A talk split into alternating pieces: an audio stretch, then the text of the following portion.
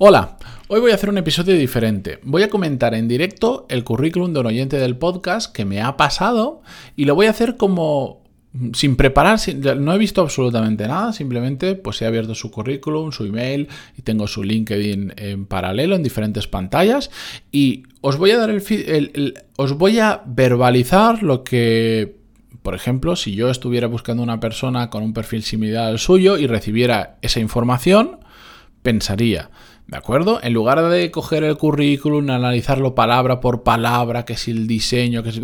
Os voy a dar el feedback real, lo que realmente percibe eh, una persona cuando recibe un currículum como este o como cualquier otro. ¿De acuerdo? Así que atentos que empezamos con este pequeño ejercicio en directo en el episodio 1134. Pero antes de empezar, música épica, por favor.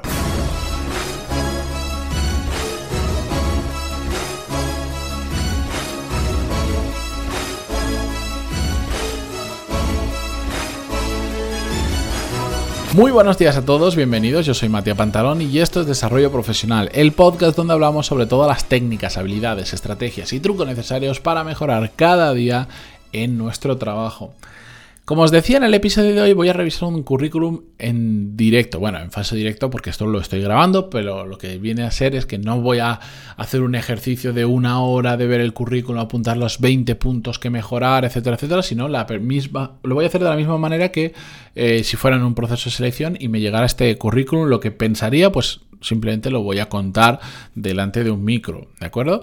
Eh, antes de nada, hacer un matiz. Este es un ejercicio puntual que voy a hacer por hacer un episodio diferente, por darle feedback al oyente del podcast, pero eh, por favor que esto no, no abra la veda a que no, no lo hago habitualmente. De hecho, se lo he comentado por email, digo, mira, esto no lo hago, pero si da pie para hacer un episodio del podcast, pues mira, yo gano porque hago un episodio eh, interesante y diferente y tú ganas porque además te doy feedback. Pero no es algo, lamentablemente, me encantaría daros feedback a todos de vuestro currículum, pero sé que si no hago esta anotación, pues me vais a inundar el email con, oye, revísame mi currículum. Eh, lamentablemente no puedo, no puedo porque lleva mucho tiempo y os juro que si esto lo dejara abierto, pues hoy habría recibido varios cientos de emails de personas pidiéndome hacer lo mismo y no, no doy abasto, no doy abasto para tanto, así que em, me alegra que confiéis en mí para que os dé el feedback, pero lamentablemente no puedo hacer eso uno por uno, pues si no yo ya me vuelvo un poco más loco de lo que estoy.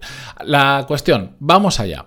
Le he pedido eh, si además podía, no sé si va a ser interesante para vosotros o no, pero le pedido si podía decir su nombre por si queréis entrar en su perfil de, en su perfil de LinkedIn y ver, eh, y ver cómo lo tiene montado. No sé si, pues me imagino que con el tiempo irá cambiando cosas o igual después del feedback que yo le dé cambiará su perfil, entonces no veréis lo mismo que estoy viendo yo ahora.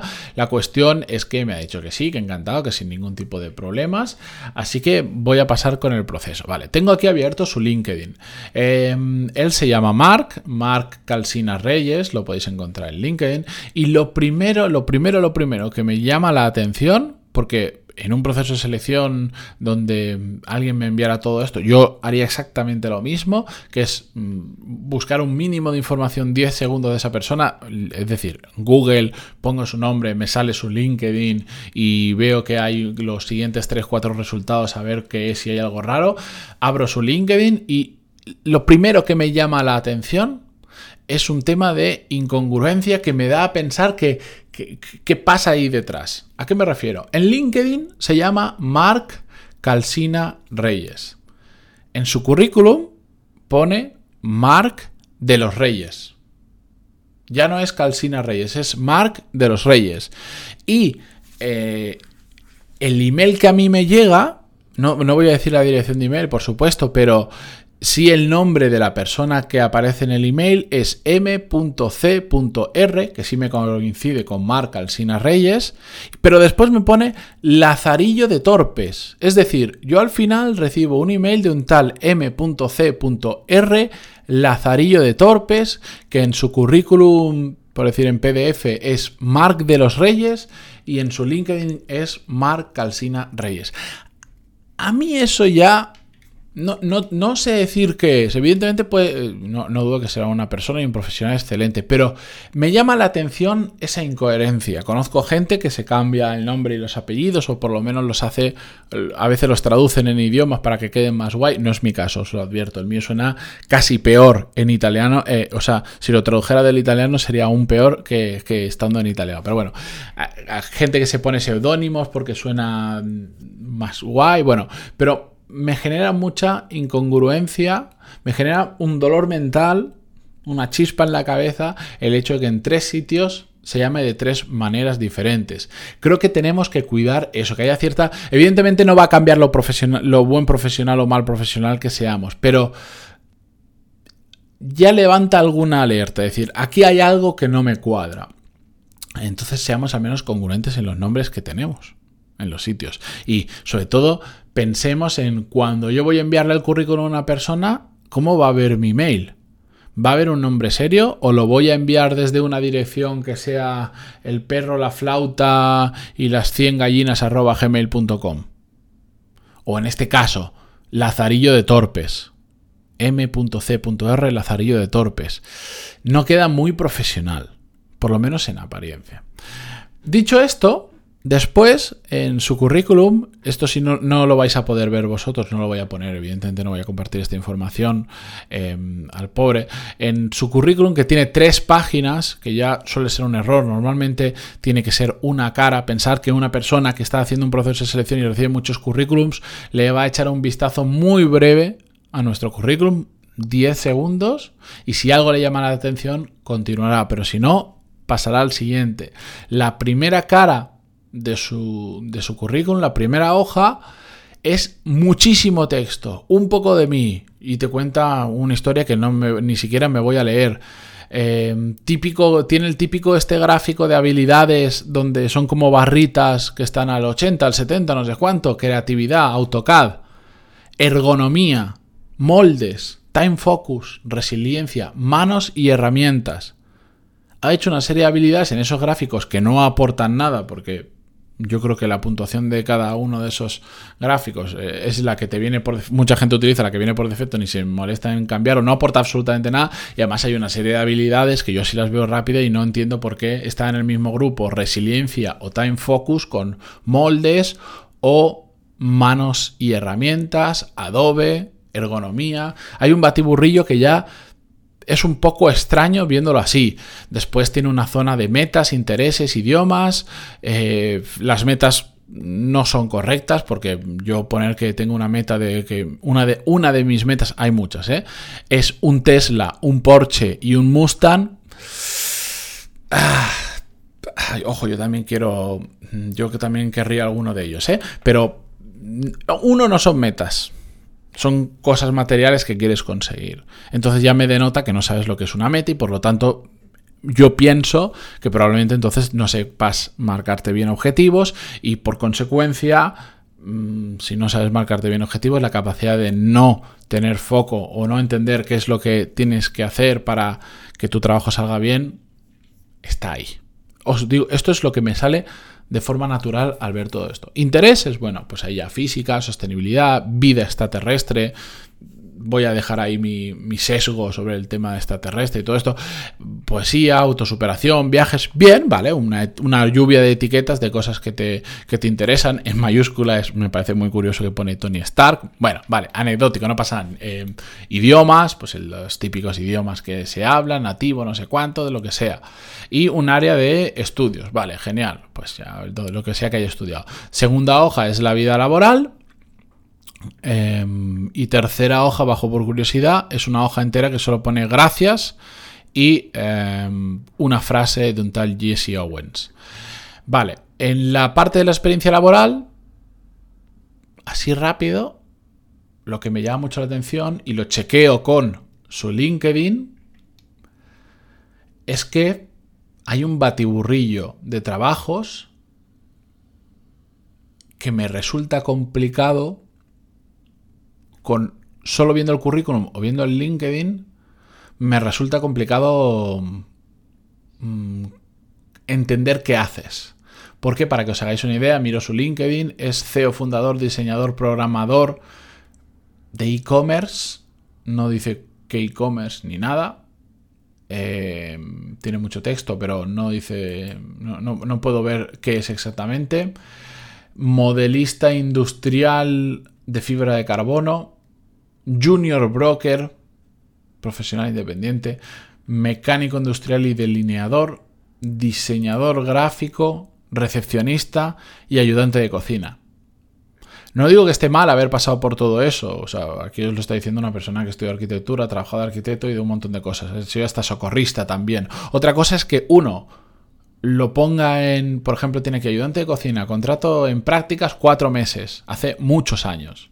Yo también he sido socorrista con 16 años o 17, eh, pero no necesariamente eh, lo pongo, porque no aporta información de valor para un primer vistazo en un proceso de selección. Otra cosa es que durante la entrevista, y si viene al caso, porque por ejemplo buscan gente que desde muy joven haya estado trabajando, haya sido proactiva, haya tenido inquietudes, haya buscado la vida por sí mismo, entonces sale eso, ¡pum!, claro que lo menciono. Pero en mi currículum, que debería estar en una cara, es como, fijaros en, si entráis en LinkedIn de esta persona o en vuestro propio perfil, ¿dónde se os va la vista? En serio, entrar y directamente dónde vais a experiencia, vais a experiencia, veis la experiencia, intentáis verla toda de golpe lo más rápido posible, después si tiene texto, eh, ha puesto pues su, cosas que ha conseguido, lo que sea, ya lo vais desplegando, pero enseguida veis, pum, los cuatro o cinco puestos en los que ha estado, bajas a ver qué ha estudiado, por curiosidad, y eso es prácticamente todo lo que miras, pues eso es lo que tendría que estar en la cara, de, en, una cara, en, en un currículum, en papel, en PDF o en lo que sea, y absolutamente poco más. Realmente no hay mucho más que realmente sea necesario. Después, si les cuadra, pues ya te llamarán y ya contarás un montón de cosas que ahí no has puesto. Pero a mí, de todo esto, lo que más me llama la atención es la disparidad de, trabajos y entonces entiendo que haya mucha gente que cuando ve, por ejemplo, en tu currículum en PDF que ya no tiene el mismo orden que el, que LinkedIn, y no pasa nada porque entiendo que intentas destacar